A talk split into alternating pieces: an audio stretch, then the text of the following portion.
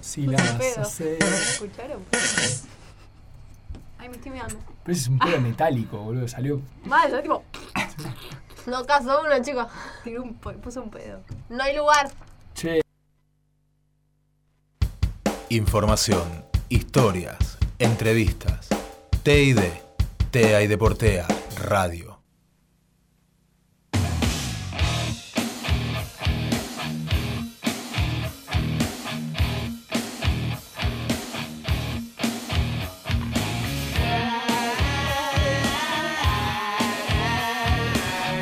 ...20.30 en la... Perdón, 20.39 en la Ciudad de Buenos Aires... ...23 grados la temperatura... ...bienvenidos, bienvenidas, bienvenides... ...a Malditos Martes... ...hoy un Malditos Martes especial... ...porque en este martes que es el peor día de la semana... ...otra vez venimos a alegrarte... ...en el anteúltimo programa del año... Hay que ver qué sucede el, el año que viene. Otra vez venimos a alegrarte la existencia en este martes que obviamente es el peor día de la semana, como ya decimos todos los martes. Lo presento a, a mi lado, mi nombre es Facundo Cés, y a mi lado el especialista de lo que ya vamos a contar, de lo que vamos a hablar hoy, Tomás Cataño. ¿Cómo están chicos? ¿Cómo estás Facu? El siempre senil y lisérgico. El mismo. El mismo, siempre senil y lisérgico. Vamos a estar hablando un montón en el día de hoy sobre este género nacido a fines de los 80, principios de los 90 en ¿Cuál? la ciudad de Estados Unidos. Grunge. Hoy programa especial de Grunge en Malditos Martes. Saquen sus Converse, sus camisas lineadoras que por esta hora van a estar bien pegados. Exactamente, bien pegados y no con pegamento como le hubiese gustado al gran Kurt Cobain, que no lo usaba, digamos, precisamente para pegar, pero, eh, El sol no era el único que pegaba en su vida. pero se le acababa, se le acababa el pegamento. Bien, eh, Luciano Minosi, a mi izquierda, ¿cómo le va, señor? ¿Cómo está, Facu? Bien. Hoy te traje, ya que estamos hablando de Grunge, vamos a hacer un repaso por los cinco mejores temas para nuestro gusto, el que sea, de los malditos. Cinco mejores temas de Grunge, Cinco mejores temas de la década del 90 del Grunge. de la corta historia del Grunge. De la cortísima historia del Grunge. Bien, y hablando de cortísima, la más petiza de este... No, no soy competiza. No, ah, no, bueno, está La- bien, no, la no, produ. la productora. La más petiza de- del aire, la señorita Carolina Sarria. Dije señorita. ¿Cómo va? Bueno, chicos, sí, hoy Grunge, especial Grunge. Y traje para meter eh, el tema género al Grunge, que, bueno, eh, como es en el mundo musical, nunca hay eh, mucha representación de las mujeres dentro, dentro de, de los estilos.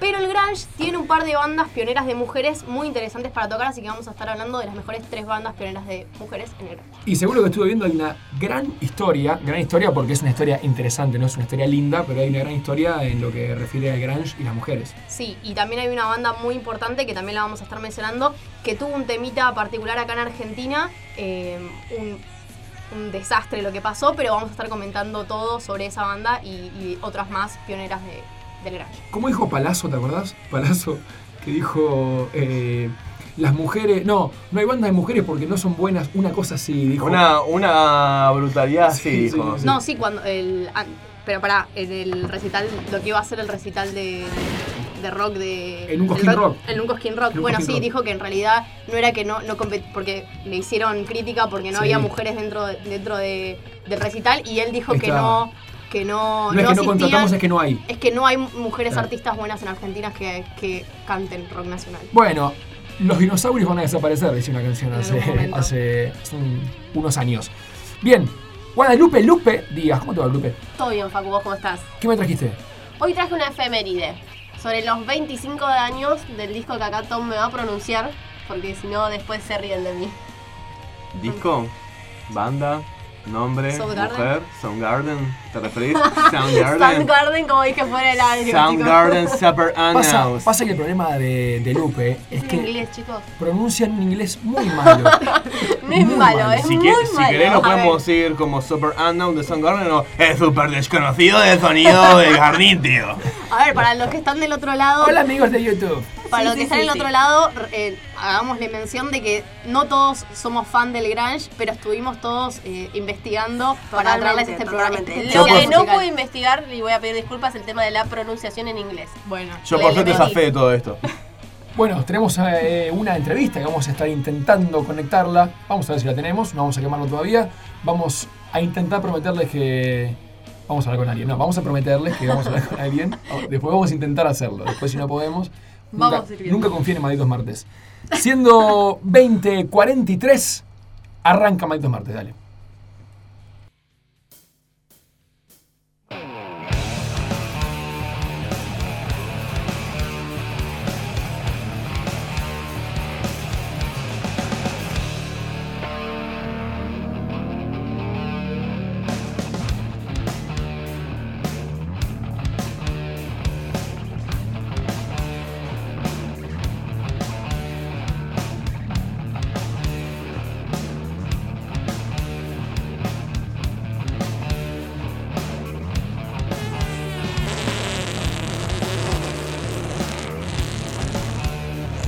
2044, che, está lindo, ¿eh? Está lindo. Estos 23 grados me, me van, me van. La música también me va. Lo que estamos escuchando es grunge. Lo que estamos escuchando es Even Flow de Pearl Jam, el primer single lanzado en su disco más aclamado y no solamente de grunge, sino del género del rock alternativo. Rock en general, ¿eh? Eh, uno, de los, uno de los mejores discos de los últimos 30 años, llamado Ten, simplemente. Creo que es la última banda de, de grunge, ¿no? Sí, en algún- la última sobreviviente, lamentablemente. Claro, Tenemos eso. Alice in Chains, que sigue en actividad, pero con otra formación, por lo menos. Atención, porque me meto un poquito en mi columna y yo también tengo una banda de mujeres que actualmente está viva y Ojo, sigue. ojo porque estamos con este tema de, está viva, Claro. está latente. No la banda, no la gente. ojo con este tema del post grunge, porque ahora todo es post grunge, Todo es ¿no? post-grunge. Todo entra en post. Sí, si querés Arctic ponerte- Monkeys es post grunge.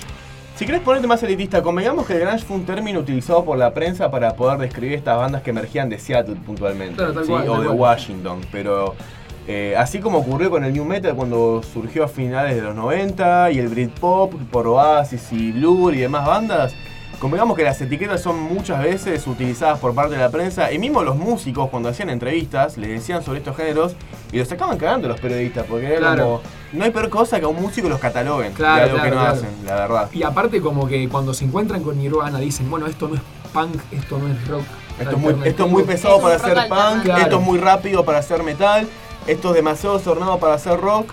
Y ahí es cuando surge, bueno, vamos a inventar determinado, vamos a eh, hacer una nomenclatura especial para esto. Pasa que lo, que lo que está bueno es que es la forma que ellos tienen de, o que digamos el mundo comercial más que nada tiene de catalogar a Nirvana, porque no, no se entendía bien lo que era. Y creo que lo más importante de la movida del grunge es tener en cuenta que es algo muy local de Seattle y que por fuera de ahí como que no se entiende, porque ya venían varias bandas antes de Nirvana como incursionando en esto que es este subgénero, si quiere. Voy a poner capaz una pregunta abierta. Eh, ¿El grunge murió cuando murió Kurt Cobain? Simbólicamente sí. ¿Por Sí. qué ocurre esto? Kurt Cobain no era el líder de Nirvana. Kurt Cobain era el líder de una generación. Claro.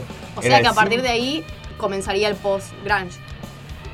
Tampoco. No, el Tampoco. post- post-grunge es Musical- más ahora, más ahora. Musicalmente lo que ocurre en la década de los 90, cuando muere Kurt Cobain se hace un, un vacío en el rock, empiezan a emerger otro tipo de géneros y eh, empieza a ocurrir determinadas, eh, determinados sucesos que terminaron de, de consumar otros géneros como el new metal, como el Britpop que ocurrió, pero va por ese lado, es por ahí. Bueno, pero más que nada, eh, quien sabe más de esto, lo, lo voy a presentar. Le voy a dar las gracias primero por, por habernos atendido. Mi nombre es Facundo Cés. Te saludo. ¿Cómo estás? Esteban Molina, baterista de Seattle Supersonics, banda que metió un fechón El viernes pasado. Viernes pasado en Group, ¿no? ¿Cómo está Esteban? Hola, ¿qué tal? Buenas noches, ¿cómo están? ¿Todo bien? Todo bien, todo bien, por suerte. Bruta fecha, ¿no? Eh, la verdad que sí, superó las expectativas. Vimos que compartieron ahí cartel con los chicos de Oasis y también los chicos que hicieron tributo a Green Day, que en este Sí. momento no me estoy acordando el nombre, pero fechón Los Night Guys. Night Guys. Night Guys, sí, sí, los conozco, conozco a los chicos un poco, he tenido un trato y te habla Tomás Cataño acá, Esteban, quien te estuvo molestando básicamente estas últimas 96 horas por todo tipo de red social para concretar este encuentro. ¿Qué tal, Tomás? ¿Cómo estás? Eh, Ya somos como amigos, más o menos. Sí, sí, ya en cualquier momento te, te mando a, una, a un A un delivery, asado, ¿no? a un delivery de aplicación a tu casa, así Claro, que está te, regalamos un código. Che, te meto en lo que veníamos hablando. Estábamos hablando de- del grunge como género y del post-grunge. ¿Cómo, ¿Cómo se llevan ustedes? Bueno, que me imagino que deben ser unos fundamentalistas de Nirvana. Eh, ¿cómo, ¿Cómo se llevan con el post-grunge? Eh, somos funda- fundamentalistas, pero hasta ahí tampoco somos como cuadrados, digamos, ¿viste? Claro. Eh, la verdad que todo el, el género en sí nos gusta, no, nos gusta este, muchas bandas y lo que es el post-grunge, ¿qué, qué podría entrar? No sé, un No, por eso. Claro, claro. Estábamos diciendo como que todo entraba en post-grunge. O sea, eh, cuando uno lo googlea le sale desde Foo Fighters, pasando por Arctic Monkeys, eh, pasa, pasa por todos Sí. lados. O sea, Es más, eh, si te querés poner más exquisito, hay bandas de new metal que están catalogadas como post-grunge por tener un simple guiño a alguna banda. Claro, bueno, que creo que eh, estuvo está también el post grunge, pero también el post Nirvana y el post movimiento que hubo a partir de capaz Nirvana fue la que disparó en su momento a otras bandas a la popularidad quizás y qué sé yo, hoy los músicos de, de 10 años para acá, sí o sí, están de alguna manera influenciados musicalmente con lo que pasó en esa época, en, el movimiento grunge y Nirvana, sobre todo la figura de Kurt Cobain, con lo importante que fue, digamos. Bien, te llevo más a la actualidad de de Supersonics, eh, que como ya dijimos es la banda, por lo que leí en todos lados, la banda tributo eh, a Nirvana más importante de Latinoamérica y de habla hispana también la más importante. Y por lo que entiendo también, metieron una gira bárbara este, este año, ¿es así? Sí, así es. Este año estuvimos tocando, en este último año, entre, digamos, desde agosto del año pasado hasta, hasta ahora, la verdad que estuvimos por el país, por gran, gran parte del país.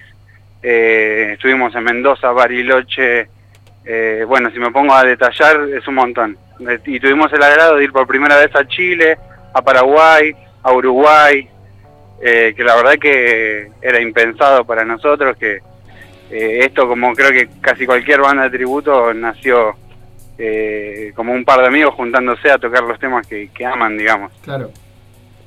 Y te quería preguntar, Esteban, eh, poniéndonos un poco en contexto sobre el origen, ven comentabas que era un grupo de amigos.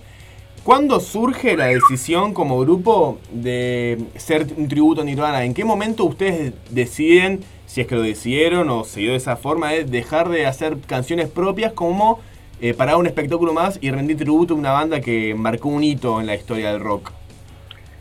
Claro, eh, mira, el origen un poco es eh, tiene una historia ahí. Mira, Ezequiel, que es el cantante, aprovecho a mandarle saludos a nuestro Kurt Cobain. Le mandamos, saludos. No, nos gustaría haberlo traído acá con vos, así podríamos haber escuchado. Claro. Y algún, algún día que se pueda nos daremos una vuelta, guitarra, cajón peruano y, algunas canciones del Unplugged. Como, como, con, como en MTV, como cuando Kurt fue, claro. en MTV, pero bueno, entega, está bien. Claro, un Unplugged. Parecido, parecido. Claro, sí, sí. Eh, bueno, no, y él él es nacido en Chipoleti y mm, Río Negro, digamos, y cuando vinieron para Buenos Aires, con dos amigos ya venían tocando algunas cosas allá eh, y le faltaba baterista. y por conocidos en común entre yo y ahí empezamos. Pero básicamente por, por gustos. yo venía un poco más del lado del punk, del punk rock, y que también mi hermana tiene mucho de eso. Este, así que fue eh, enseguida empezamos a, ya componer los temas y enseguida también salió la idea de recrearlos tal cual, ¿no? Que es la idea de la banda. Y ustedes eh, como banda en sí, ¿cómo fue la recepción del público?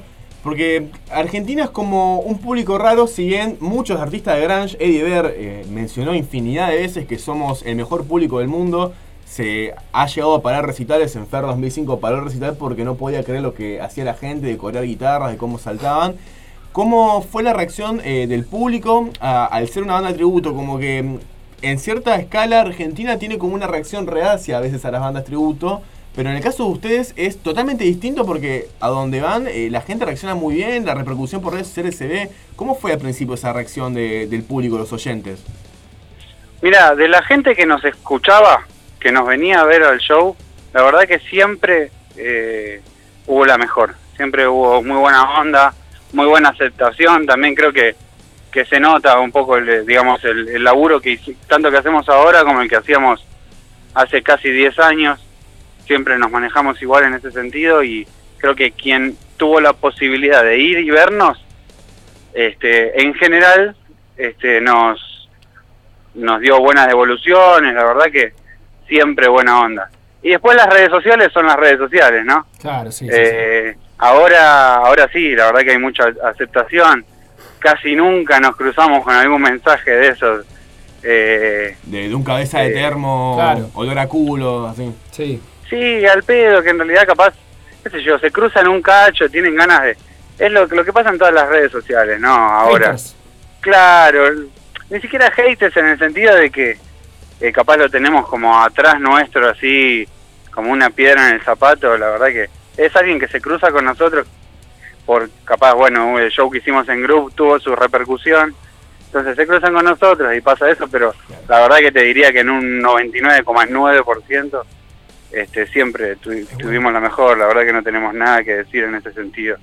Eh, yo creo, bueno, no soy músico, pero creo que entiendo algo de música y me parece que lo más característico de Nirvana, quizá lo que lo hace diferente es el ritmo, la velocidad, en definitiva, lo que, lo que tiene la batería. ¿Coincidís y cómo, y digamos, cómo, cómo hiciste eh, para, porque creo que es una adaptación, digamos, tocar igual que, que Grol? Sí, bueno, sí, hubo, hubo laburo atrás y muchos dolores de espalda también. Sí, claro, claro. Este, hasta que hasta que adopté, digamos, la, la técnica o contratécnica, ¿no? Que usaba Grol en su momento, igual que sigue usando en su manera de tocar. ¿Cómo fue? ¿Cómo fue eh? Y así generar el golpe también sonoro, a lo que como estamos hablando de percusión, eh, hay determinado golpe suena de alguna manera, así que hubo que buscarlo por ahí, aparte de lo que es el show pero para que suene igual tiene que ser tocado igual. Y, y bueno, sí, hubo un laburo de muchos videos, de, como te decía, dolores de espalda, lesiones, y ahora, qué sé yo, se disfruta, ¿no? Pero en ese sentido ya lo está adoptado. Y lo mismo le pasó a Ezequiel con la, con la garganta de Cobain, digamos, que también es otra cosa muy particular y muy característico de Nirvana también. Eh, hacíamos dos canciones en ensayos y, y chau, había que parar porque se rompía la garganta. Claro, tal cual. ¿Qué tal Esteban? Te saluda Luciano Minosi. Yo te quería preguntar por el nombre de la banda. Esto de que se llama Seattle Supersonics también es, que yo les quería nombrar, es una banda, es un, el nombre de un equipo mítico del NBA que, que, ya desde hace un tiempo no está. Este, lo eligieron a propósito, tiene que ver un poco con el mito de Nirvana, el mito de, de, del NBA, de, de los Supersonics. Eh, ¿cómo, ¿Cómo surgió eso? En realidad lo que pasó, como muchos nombres, medio que fue una casualidad, eh, un primer bajista que nunca llegó a tocar con nosotros, en vivo digamos, eh, era fanático del básquet y buscando nombres queríamos un nombre en inglés y no queríamos algo trillado como, qué sé yo, Nevermind. Lithium. Eh, no queríamos algo trillado y nos dijo, che, ¿qué les parece Seattle Supersonic? Eh, y bueno, qué sé yo, y nos gustó. Seattle por, digamos, también la cuna Grange y no, nos pareció lindo, nos pareció un lindo vínculo. El equipo ya no existía. Ah, y se, se retroalimenta con, con, todo lo que es el mito también del equipo, de esto de, de, que haya desaparecido, y que también es, hay toda una historia alrededor de eso, lo mismo que, que generó Kurt Cobain y Nirvana. Claro, sí. sí, ya no existía más el equipo, sabemos que fue como también un semillero de, de, de, grandes figuras eh, actuales o actuales de hace poco. Yo te iba a preguntar, Esteban, algo que capaz te descoloque, pero me llama mucho qué miedo que me da la atención. Eh, queremos saber de dónde Vos sacó, saber, ¿eh? No. eh, al menos yo, sí, porque tengo una envidia grande. ¿Dónde sacó Ezequiel la remera que es idéntica a la que tenía Kurt? Porque es idéntica esa remera. Habría que hacer una... Un... ¿Cuál de todas? La que tocó el viernes pasado, con la que tocó el viernes pasado en Group, es la, es la idéntica que usó en un show en Roma y en los MTV del 92. Sí. La, bueno, raya, eso... la, la, rayada negra con rayas más claras que eran rojas y blancas, creo que eran. Bueno, para empezar, y, y es doloroso seguramente para él en vivo, es un suéter. Oh, no quiero, no quiero hacer esos poros. bueno, no, es un suéter que conseguimos en una feria americana eh, de casualidad y fue así, fue de casualidad, qué sé yo, eh, nos pusimos a bucear en, en ferias americanas, Kurt Cobain con toda la ropa que tenía era así de ferias americanas y ropa usada y, y dijimos, y bueno, si queremos buscar, ¿por qué no, no buscamos por donde buscó él? Bien, y, y, habla... y, y pegamos, la verdad que fue una casualidad.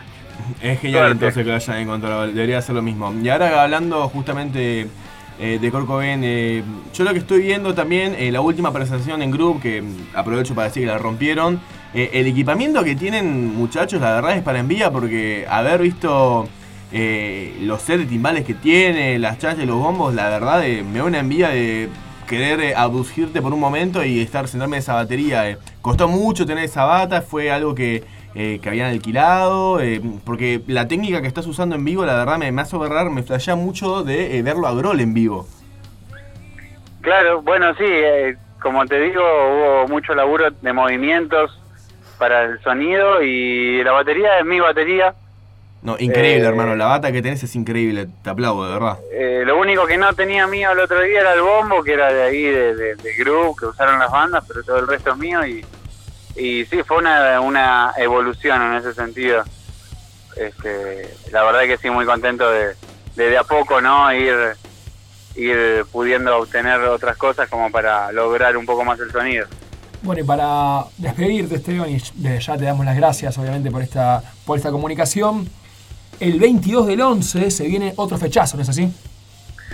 Sí, vamos a estar eh, lo que dimos a, llamar el, la Seattle Grunge Fest, que es este un festival que reúne tributos a las cuatro bandas grunge míticas de Seattle. Soundgarden, Pearl Jam y Alice in Chains, aparte de nosotros con Nirvana.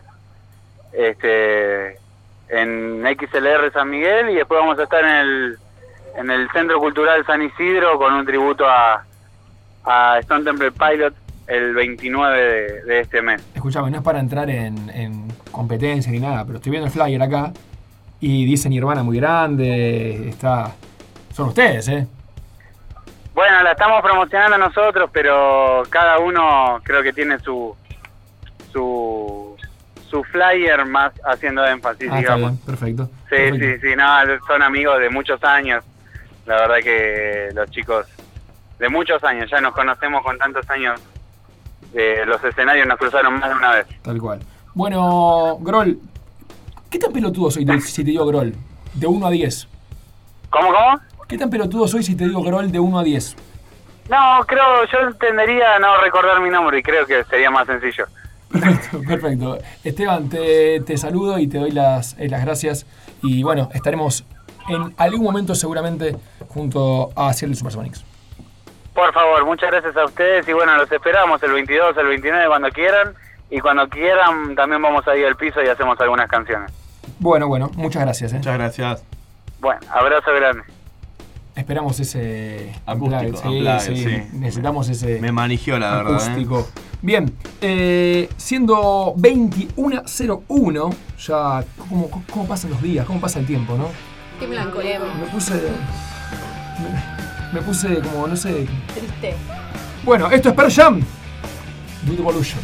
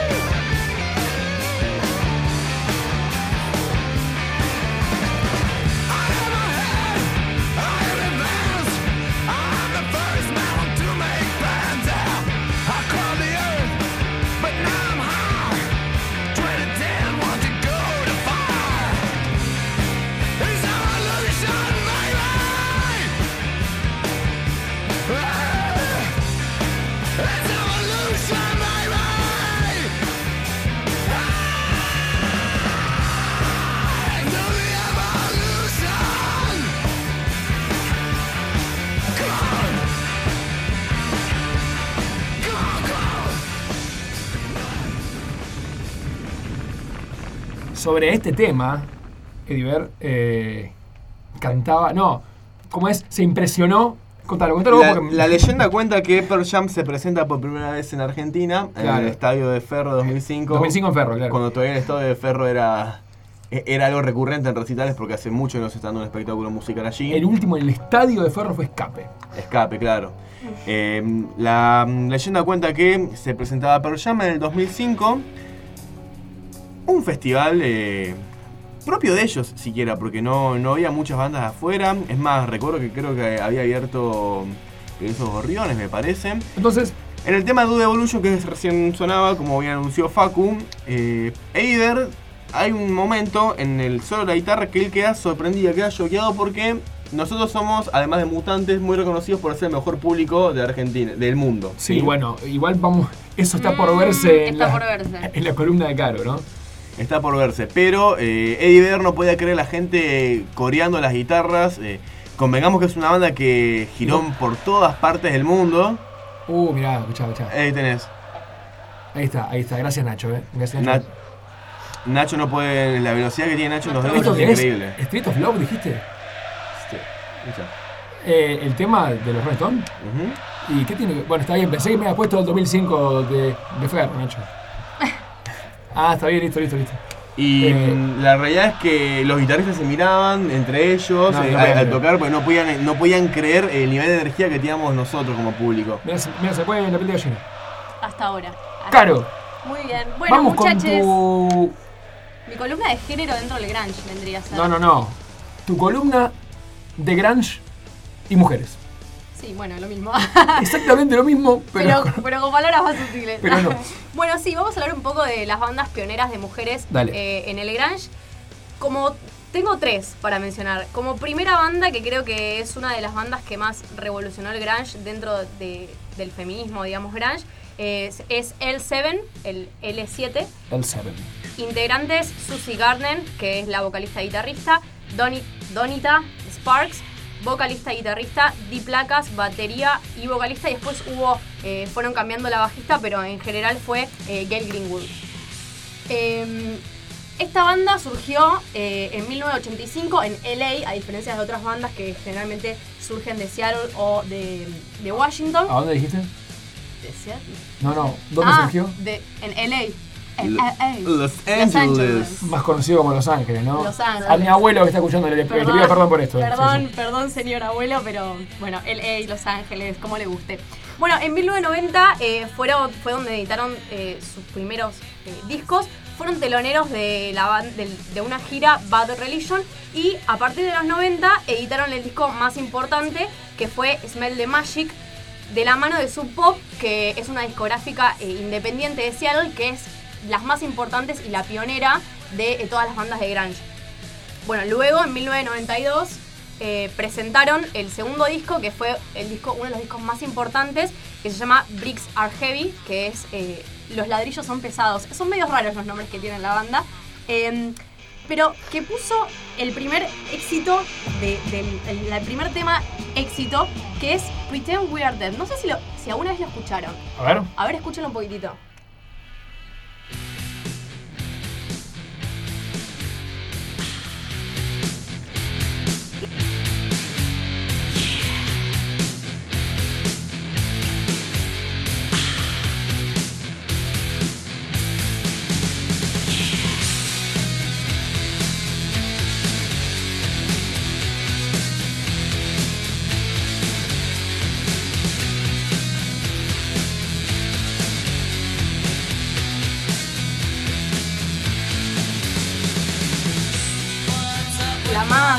De las más íconos, digamos, de, de esta banda, fue una de las bandas sonoras del GTA, San Andreas. ¿Sabés que te estaba por decir eso? Me suena a cortina de GTA. Suena Te lo juro, ¿eh? Está cuando- dentro del soundtrack. Está, está dentro del soundtrack, no es de las. Es más, creo, si no me equivoco, que es una de las que ibas poniendo en el auto cuando ibas manejando. Siempre, en la, Eh, siempre la que música te la iba, te iba escuchás. poniendo la, la música y te iba poniendo las radios. Bueno, dentro de una de las radios era esa. Eh, bueno, esta banda, eh, después de que se tuvo éxitos eh, por doquier, muy importantes, pero después que se fue el bajista, la bajista, eh, crearon en el álbum Slap Happy, que bueno, después de esto fue un giro en su producción. porque em, crearon también un sello discográfico que se llamaba Wax Staple Records, que en realidad este, este sello lo que hacía era producir desde el minuto cero todos sus álbumes, hasta se encargaban del marketing. Increíble. O sea, una producción 100% Terrible. autogestionado. Terrible. Esta banda sigue, eh, tuvo un periodo de tiempo en el que no estuvo, en alrededor de 2001 cancelaron las giras, no estuvieron, pero 2018 anunciaron que iban, abrieron un Facebook para todos sus fans donde podían hacer consultas y anunciaron que este año 2019 iban a sacar un nuevo disco que pasó en mayo, que tuvo muchísimas críticas muy favorables. Bueno, Así que esa banda, una de las pioneras de mujeres en el grunge. Después está una banda que también es muy conocida, principalmente por su integrante vocalista, que es Courtney Love, eh, la, sí, la, la novia de, de Kurt Cobain. claro. Y Eh, madre de Francis, la y madre hija. de Frances Bean Cobain, que el, eh, la banda se llama Hole, bueno, integrante eh, Courtney Love, y Eric Erlarsson, que en realidad es un hombre, o sea, es un hombre, pero, Sí, pero lo digo, digo en realidad Sí. porque no es una banda que, que está completamente... 100% de mujeres pasa que es Claro. muy, eh, digamos, icónica porque es la... Es la banda de ella, Claro, es la banda de, banda de Courtney Love, Love, pero además eh, la fundó ella.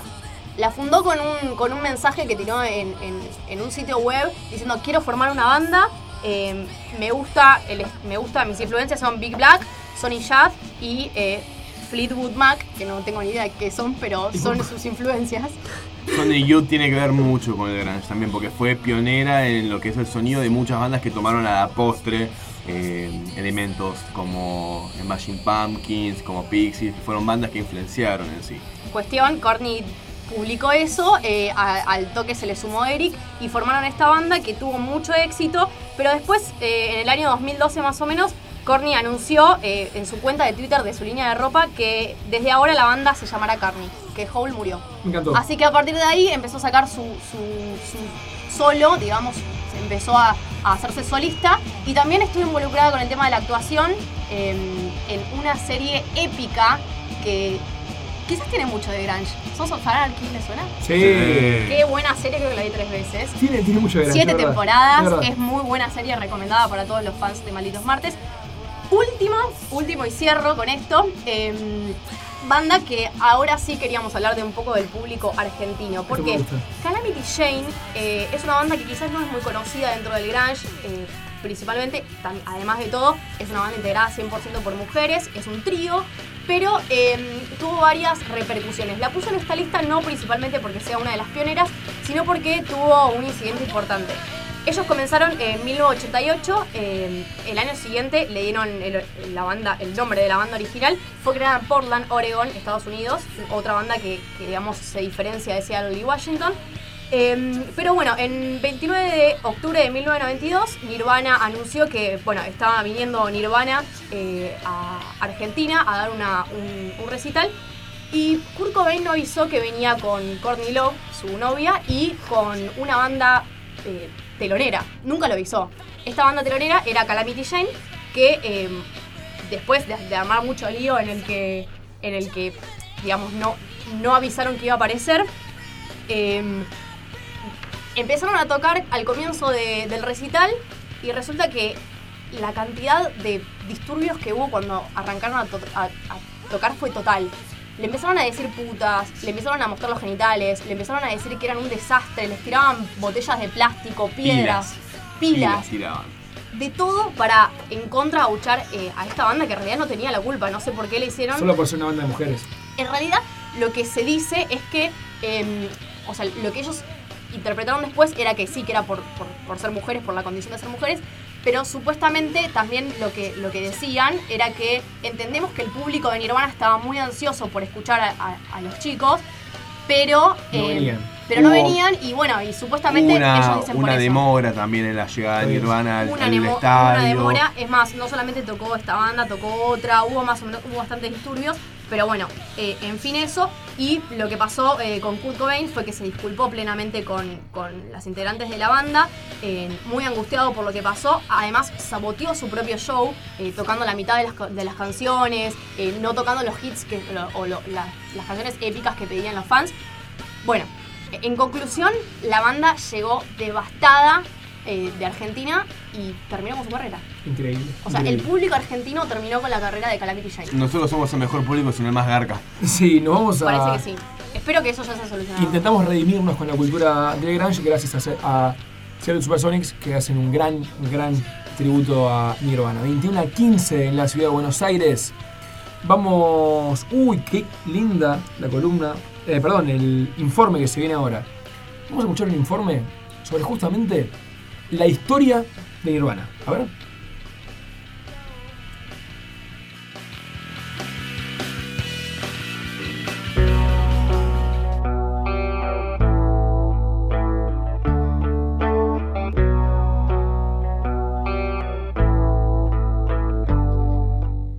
La banda que tuvo como protagonista al vocalista y guitarrista Kurt Cobain, el bajista Chris Novoselic y el baterista Dave Grohl, dio sus primeros pasos en el movimiento grunge en 1987. Procedente de Aberdeen, Washington, Estados Unidos, actualmente es considerada como una de las bandas más influyentes, símbolo de una generación y pionera del género. Kurt Cobain y Chris Novoselic se conocieron en el Instituto Aberdeen High School, sin embargo no tenían relación. Según el vocalista, ambos eran seguidores de The Malvins y frecuentemente se les veía en el local de ensayo de la banda. Novoselic manifestó que no quería formar una banda con Cobain hasta que escuchó su propio demo.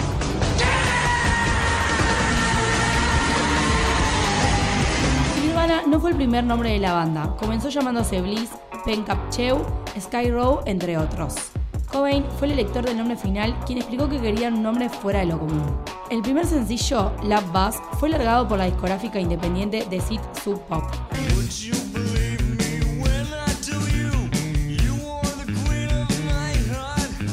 el cual le abrió las puertas a la banda para que al mes siguiente grabase el primer álbum con el productor Jack Endino, titulado Bleach. El álbum lanzado en 1989 estuvo influenciado por rock clásico de aquella época, como Black Sabbath, Led Zeppelin y por The Melvins, Mudhoney, entre otros.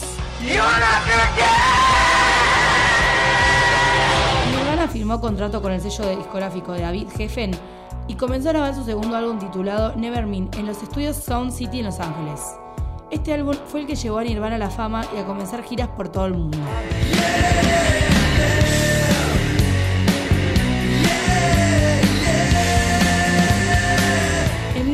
1992 se casó en Hawái con la actriz, guitarrista y cantautora Courtney Love, quien meses después tuvo la primera hija de la pareja, Frances Bean. En 1993, un nuevo álbum llamado In Utero salió a la venta, con 15 millones vendidos. No pudo llegar a los 30 del disco anterior. Este tuvo algunas dificultades, ya que grandes cadenas de supermercados como Walmart lo suspendieron de las ventas por considerar que tienen títulos fuera de lugar en cuanto a las familias.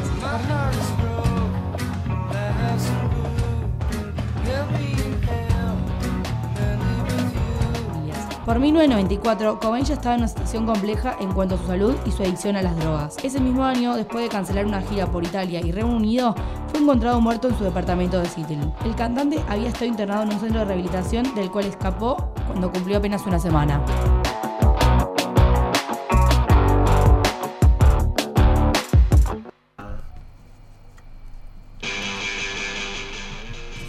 Siendo 21 a 18 en la ciudad de Buenos Aires, en la República Argentina, pasamos a lo siguiente porque ya hablamos mucho de Nirvana. Y se cumplen 25 años de aquel disco de, Sau- de, de Soundgarden y nos vas a contar bien, Lupe, Guadalupe. Guadalupe. Lupe. ¡Loops! Bien, te debo la pronunciación, pero bien. No, nos vas a contar bien y vas a pronunciar bien también. Me estás poniendo mucha presión sí, ya. sí, sí. Bueno, como decía Facu, hace 25 años que lanzó su cuarto, li- eh, su cuarto libro, iba a decir. No, libro no. Su cuarto álbum y que fue el más exitoso de Soundgarden. Muy bien. Aplausos. Se llamaba Super Unknown. Super. Unknown. Lucho me mira y a dos le sangran los ojos. perfecto, le sangran los ojos, eh. Lucho está como profesor de, de re- de examen final o previa ahí, tipo Es que la rígido. cantidad que- de, de árboles que mata este chico. Y en esta, y en esta efeméride, papeles. En esta nos vas a contar cinco curiosidades de, So- de uh, ¿Ves? Soundgarden. Ya te confundiste. No, Soundgarden, por favor. Soundgarden. Cinco curiosidades. sí. Aparte, a mí me gusta Soundgarden. Dale. Bueno, está bien. Primero que nada, bueno, ya sabemos que se inició hace 10 años antes de que lanzara este disco.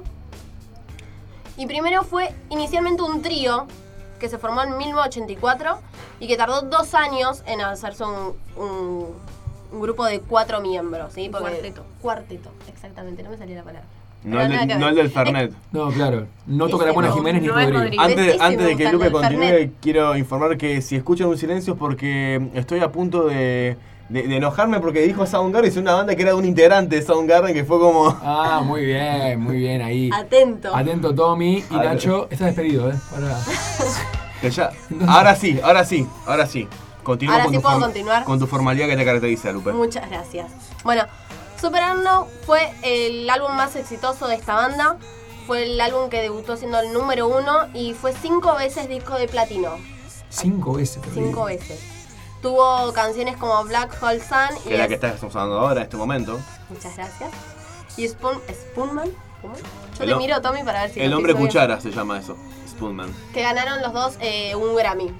Así que nada, excelente álbum. Quiero decir disco igual. Disco, ¿Puedo decí decir disco. disco? Sí, sí, podés decir disco. estás- Estás en todo derecho.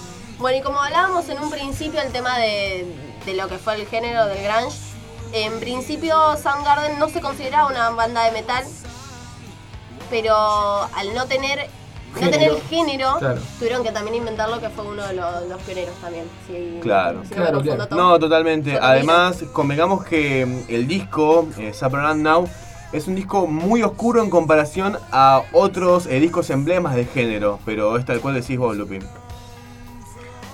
Bueno, el... ah, y esta es buenísima, chicos. Yo cuando la leí no, no me podía parar de reír. No, en serio. El nombre del disco fue inspirado en un personaje principal de un programa de televisión infantil en la década de 1970. ¿sí? Después se hizo una película y la película se llamó Super Clown. Pero Cornell admitió a la revista La Rolling Stone que lo leyó una mañana con resaca y él pensó que decía Super, Superando. Por eso le puso el nombre a la banda. Excelente. Pero nada, de resaca lo inventó el nombre. Excelente. Fue maravilloso. Bien. Y en la quinta, el quinto dato de, de color que le traigo es que el productor de, de la banda habló sobre la voz de, de Cornell y dijo que tuvieron que usar muchos micrófonos para grabar sus álbumes porque tenía una voz tan particular y tan fuerte que rompía literalmente lo- los micrófonos al grabarlo. Terrible. ¿Qué se murió de Cornell en 2017? No, Chris Cornell fue, sí, lamentablemente perdió la vida en 2017. Así que el, el productor salió a decir que cuando Chris cantaba muy alto, tiene que cantar muy fuerte, y cito las palabras, tiende a cantar más fuerte y más fuerte que casi cualquier cosa en la Tierra. Literalmente destrozó un montón de micrófonos que con, condensador. eh, Condensadores. exactamente. Eh, Bien, esas son las cinco curiosidades de Soundgarden, esta banda muy icónica en lo que es el grunge y en lo que es el grunge de Seattle, ¿no? El verdadero Sí. grunge. El verdadero grunge, el, el crudo y queso post-grunge. del grunge. El, el- el crudo y queso. El fresco y, bata- el fresco y batata del grunge. Estás escuchando Malditos Martes, seguimos un ratito más, dale. ¿Sabías que cada vez que escuchás Malditos Martes, 8 de cada 7 niños en África dejan de sufrir bullying? ¿Sabías que gracias a Malditos Martes el calentamiento global se pone medio cold? ¿Sabías que Malditos Martes es el primer programa de radio en llegar a la luna? ¿Sabías que cada minuto que estás escuchando Malditos Martes es un minuto en el que no estás escuchando a Maya Granata? Escucha Malditos Martes.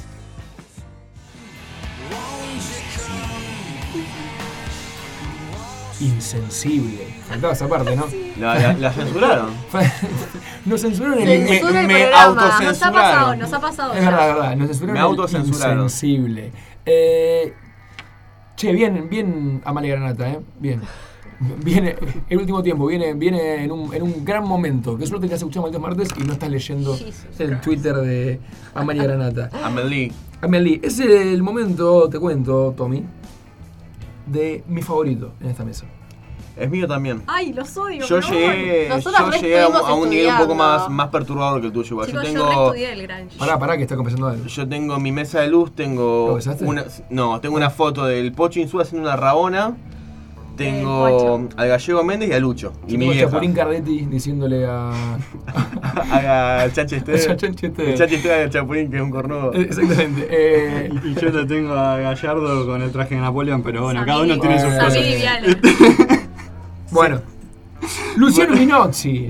Así es. ¿Qué me trajiste? Me dijiste que me trajiste las cinco mejores canciones del Grunge. Sí, cinco mejores canciones. Por lo menos son cinco canciones que a mí me gustan mucho. Espero que, que Tomás esté de acuerdo conmigo. Mira una, Eh, mira una remera. Sí.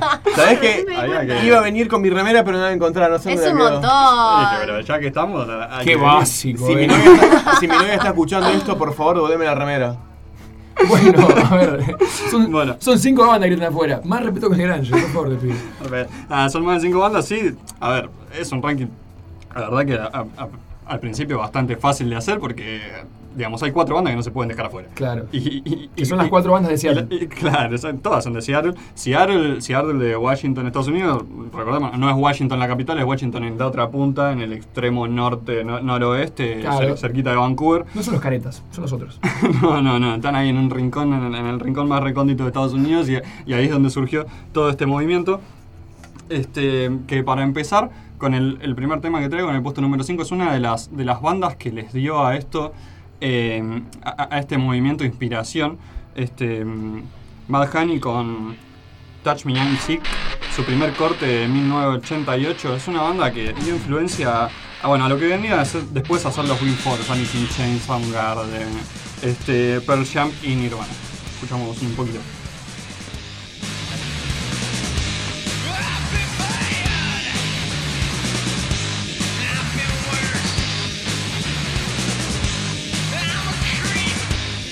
Bueno, gracias al, éxito que, generó Mudhoney, eh, después, como decía, otras bandas del, del- género empezaron a ganar popularidad.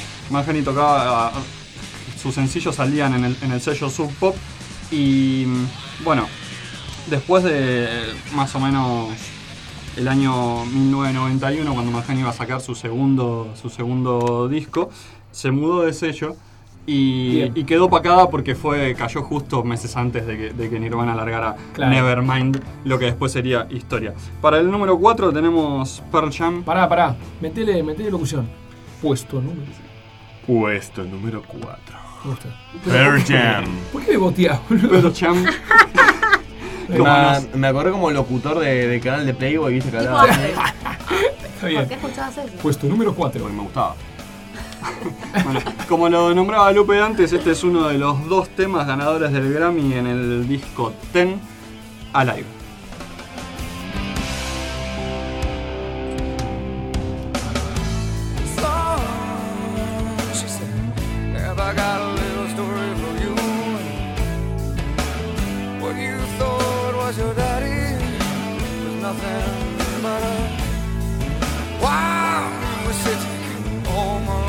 Che, ¿todo eso tu columna?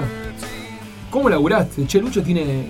Está bien, sos el más, el más laburante de toda esta mesa. Es el que más imprime. No Bueno. sé si más No voy a laburante, pero es el que más imprime. Mejor me callo, mejor Continuamos, me Lucho.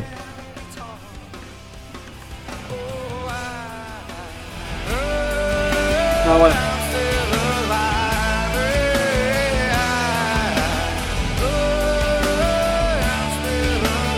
¿Sabes que Lucho te pensás que no estamos al aire, no? No, no, no, pasa que le vamos a contar un poco de intimidades. Está bien. Acá es muy difícil saber cuándo estamos al aire y cuándo no, bien. porque el estudio anda a mitad de capacidades.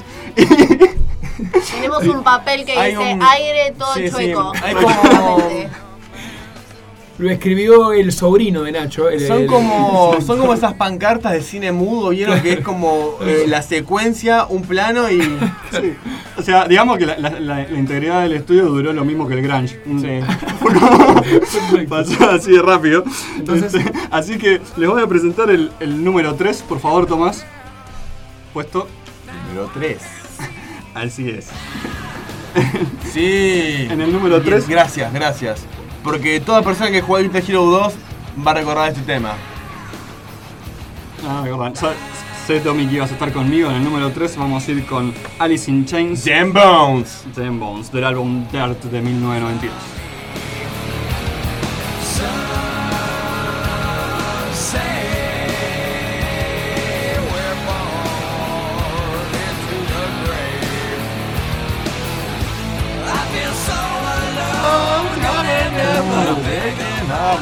Bones. Perdón, me, me, me, me hace mal. Estamos a punto de formar otra banda tributo acá adentro si seguimos con Tomás. Pero les iba a contar que este tema también está en el juego Guitar Hero 2 con una versión especial y la versión original que estamos escuchando sale en la secuela de Guitar Hero Smash, Smash Hits. Claro. Perfecto. Para el puesto número 2. Número No, 2. decí puesto número. Puesto número 2. Así es. Llega Soundgarden y un tema que también venimos mencionando mucho en la mesa. Spoonman. Spoonman, de Super Unknown 1994.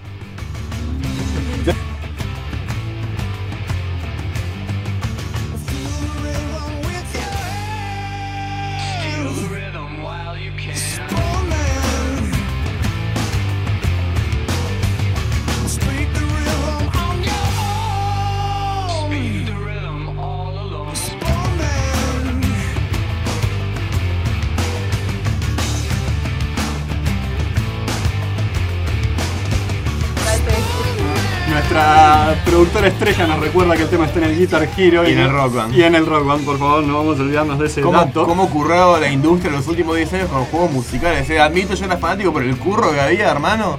Me acuerdo, me acuerdo el, el Guitar Air, ¿te acordás? La gente- Guitar Air. Había competencia de gente haciendo. Por Dios, por Dios. Yo tenía. sali- la gente- Saliendo del grunge, acá me, acá me dicen el guitar, el guitar Hero de cumbia que era una locura. Yo tenía el de Green Day, muy buena versión. El Rock Band de Green Day. Sí, ese fue bastante bueno, fue un especial muy bueno. Entonces, Entonces, bueno, antes de llegar a la banda número uno, que todos sabemos quién es, pero traje un bonus track, así que te. A ver. sí, sí, sí. Vamos a escuchar a la banda en la que. La banda del- de la que se hizo fanático Nirvana, digamos, una inspiración de Kurt Cobain, eh, Melvins con Stoner Witch. ¿Me recordás qué, qué es esto? ¿Qué posición es? no, eh, bonus track. Bonus track.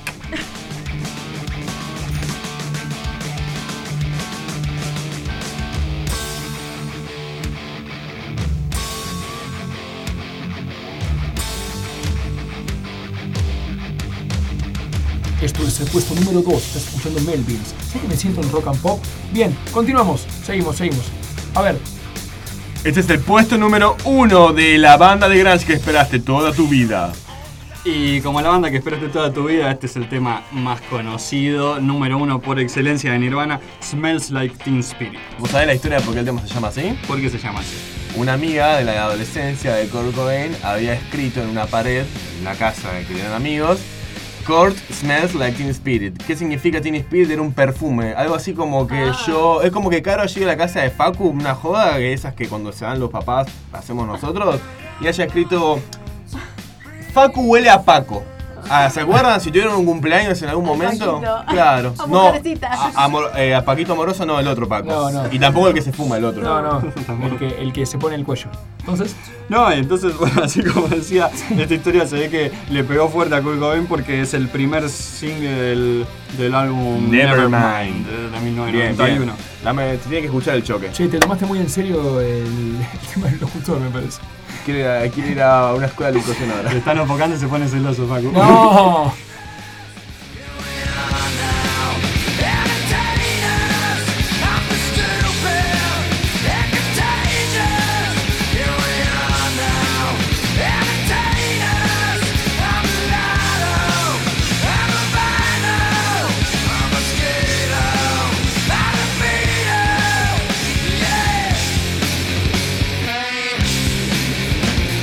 Vamos con. Para terminar, traje para escuchar un tema de Nirvana que, vamos a decir, aparte de Nevermind, el, el CD con el que la- sal- saltó a la fama, eh, tuvo una presentación en el MTV Unplugged de Nueva York. Y hay una Algo- curiosidad porque para mucha gente es como la última versión en vivo de Kurt Cobain que había seteado el ser como un funeral. Spoken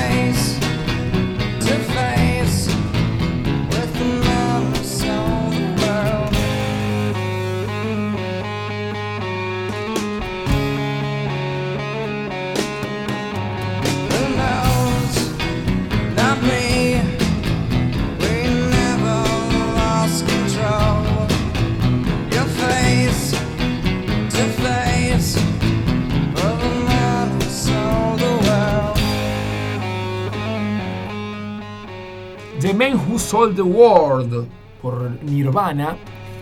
Obviamente cover de, de Bowie, este es un tema de Bowie hecho por Nirvana que suena muy bien, eh. suena muy lindo la verdad. Muy bien, suena, muy bien. suena muy lindo y esto fue el Malditos Martes Especial Grunge eh, que tuvo de todo, tuvo de todo. Tuvo la palabra de Cell Supersonics de Esteban Molina, el baterista. Tuvo, bueno, las columnas de Lupe y de Caro, la, la conducción de todo, mi, mi conducción, la producción de, de Mika. Y el control más rápido es Zona Sur. el, el control más rápido de Zona Sur Nachito Se están abriendo y mucho. el gran Luciano Minosi con su No, gran columna. ¿cómo es El número uno. El número uno. Bien, me tiene la mesa de luz, pero se olvida para presentarme. ¿Está todo bien? No voy a trabajar más. Bien, gracias, gracias para todos, eh, en especial a Nachito, nuestras redes Malditos Martes en Instagram y, Ma- y Malditos Martes en Facebook.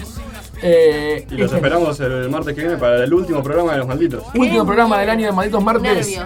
21 a 37 Último, nos estamos yendo, nos estamos programa. retirando, se quedan en el aire de TID Radio. Este fue Malditos Martes, mi nombre es Facundo Cés. Chau. trata de rebeldía, esto se trata de ser indisciplinado por un día. Los incomprendidos del Nuevo Testamento. Tenemos nuestras reglas, nuestros propios mandamientos. Como no con